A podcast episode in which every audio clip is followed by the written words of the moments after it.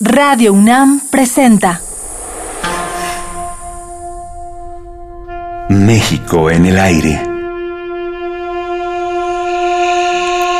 Reflexión, crítica, denuncia.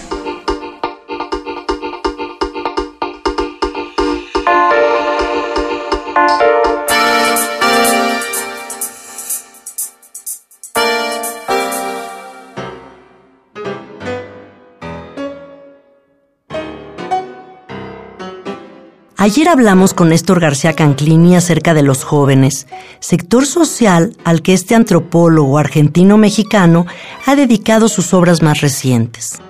Profesor de la Universidad Autónoma Metropolitana e investigador emérito del Sistema Nacional de Investigadores, el antropólogo coordinó, junto con el economista Ernesto Piedras, el libro de autoría colectiva Jóvenes Creativos, Estrategias y Redes Culturales, así como Jóvenes, Culturas Urbanas y Redes Digitales, junto con Francisco Cruces y Maritza Urteaga. De estos estudios se desprende que hay en México un deficiente aprovechamiento de la potencialidad productiva y creativa de los jóvenes. Esta generación hiperconectada, de aprendizaje continuo, versátil, multitask, que participa cada día más en la economía de la producción cultural, se adueña del presente, pero vive en la incertidumbre del futuro. Una vez más hay que decir que es una situación internacional. En algunos aspectos es más grave en México que en otros países, por ejemplo que en Estados Unidos. Pero tiene que ver con el modelo económico, hemos criticado. Este modelo que implica hacer prevalecer el lucro y la especulación financiera sobre las necesidades sociales, la atención del bienestar del conjunto de la población, el respeto a los derechos básicos de salud, vivienda, alimentación, educación. Es un modelo que no se propone, como en otras etapas de la modernidad, atender las necesidades sociales básicas y dar satisfacción al conjunto de la población. Eh, es un modelo darwiniano, selectivo en el peor sentido, una especie de procedimiento de embudo gobernado por el lucro y la especulación, deja que cada vez menos ingresen a niveles satisfactorios de vida. El resto tiene que arreglárselas como puede. Y esto se convierte en una ideología de reproducción social injusta sin ninguna autocrítica. Los presidentes lo han dicho, la frase de Fox al comienzo de su sexenio, que cada uno pueda tener su changarro y vea cómo se las arregla, es expresiva de un modo torpe, muy tosco, de un pensamiento que está muy instalado en las élites que nos han gobernado las últimas décadas.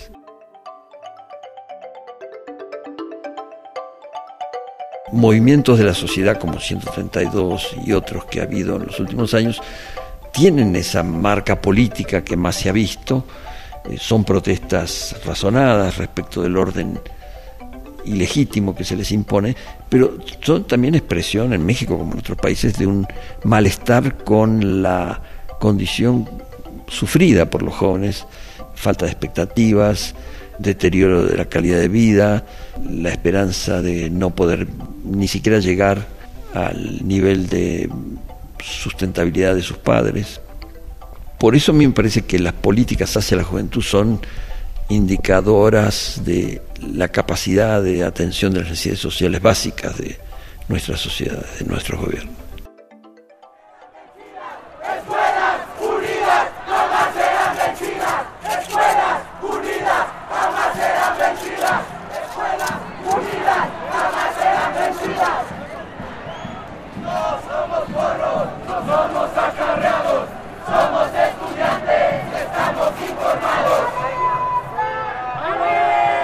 Jaron Lanier, el inventor de la realidad virtual, habla de un desencanto. Dice que las nuevas generaciones se durmieron con una utopía y despertaron en la economía informal. Y sin embargo, a pesar de este panorama, hay una efervescencia creativa en las redes. ¿Cómo encuentras tú, Néstor, el nivel de contenidos y producción en estas nuevas plataformas? Las tecnologías recientes de tipo digital, las redes asociadas, a esos recursos como la computadora, internet, los dispositivos de comunicación eh, más avanzados son de por sí democratizadoras eh, y son pluralizadoras de la oferta cultural. Eh, hay una dinámica de su propio funcionamiento que lleva a que podamos leer varios periódicos por día, informarnos inmediatamente de acontecimientos que nos van a afectar en el propio país y en muchos otros. Podamos descargar películas que no llegan a nuestro país, leer libros que todavía no han sido traducidos o que fueron traducidos en otro país y no llegan al nuestro. Y así podríamos seguir un espectro amplísimo de eh, ofertas culturales que antes eran de circulación más restringida y las tecnologías recientes las han redistribuido. Este tipo de información plural eh, es también un espacio de capacitación para complementar lo que la escuela da insuficientemente o mal o de un modo antiguo y también ofrecer nuevas perspectivas de vida. Eh, en gran parte en los estudios sobre los jóvenes vemos que los jóvenes se capacitan en estas redes y logran agruparse, no solo adquirir individualmente conocimientos que no obtienen en otros lugares, sino asociarse, hacer redes, eh, ayudarse con otros. Todo esto crea un potencial eh, creativo, solidario y de mejor forma de sobrevivir. Pero también esas redes, sabemos, están habitadas eh, por elementos destructivos, por procesos de descomposición, de incitación al crimen, aprendizaje de comportamientos disolventes en la sociedad. Entonces no se puede confiar en esas redes como redentoras de lo que el Estado o las sociedades no son capaces de hacer con ellas mismas. Necesitamos políticas nuevas. las antiguas políticas culturales de distribución de bienes que ya estaban prefigurados y se exponían en un museo, en un sitio arqueológico, en las pantallas de las salas de cine o en las salas de conciertos, sigue importando, pero no es todo lo que necesitamos, porque la sociedad se ha reestructurado, porque hay otros modos de acceder a la cultura, de compartirla, de descargar los bienes que se producen en otros lugares, aprender innovaciones. Y, todo eso exige repensar radicalmente la manera en que estamos haciendo cultura, en que la comunicamos, la compartimos y atendemos el desarrollo cultural. A todo un abanico de nuevas y diversas formas de lectura y escritura que se están dando a nivel individual y colectivo, en pantalla y en papel, según ha investigado García Canclini, podrían sumarse otros elementos a considerar en el diseño de nuevas políticas culturales.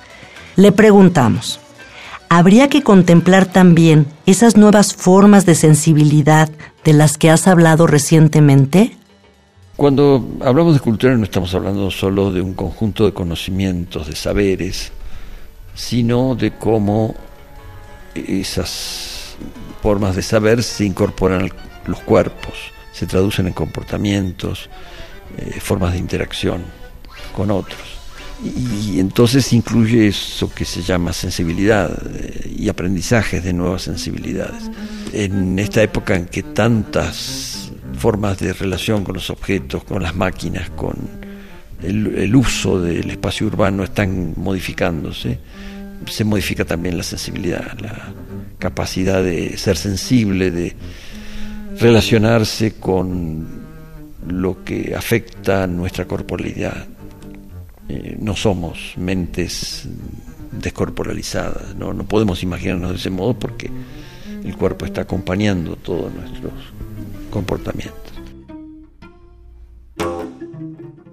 Si no logramos que paralelamente se multiplique la igualdad y multiplicar la igualdad es multiplicar la diversidad, la existencia, la coexistencia de lo distinto, porque cada ser humano es una cosa en sí. Y creo que la nueva civilización digital debe de procurar que cada cual sepa elegir su nicho, su diversidad. Pero amigos, para una tecnología superior se necesitan hombres superiores. Si esta tecnología avanza y avanza y avanza en el marco de una sociedad de bestias, el producto será de bestias.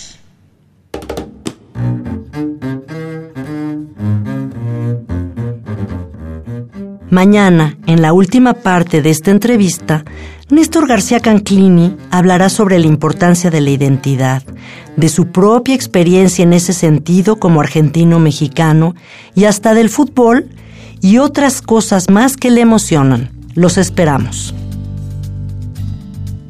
Están en guerra el hombre y la mujer, el tonto, el listo, el gordo y el flaco.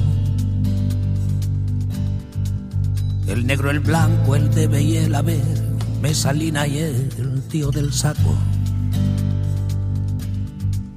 Están en guerra el mar. Radio UNAM presentó México en el aire. Grabación Rafael Alvarado. Equipo de producción Adriana Malvido, Alejandra Gómez, Omar Telles y Jessica Trejo. Venga la guerra, túmbate de una vez en mitad de la vía. Mientras la tierra gire y nade un pez, hay vida todavía. En guerra está la baba y el carmín, el duerme, vela y la pesadilla. El chevalier servant y el puerco espín, la extrema unción y la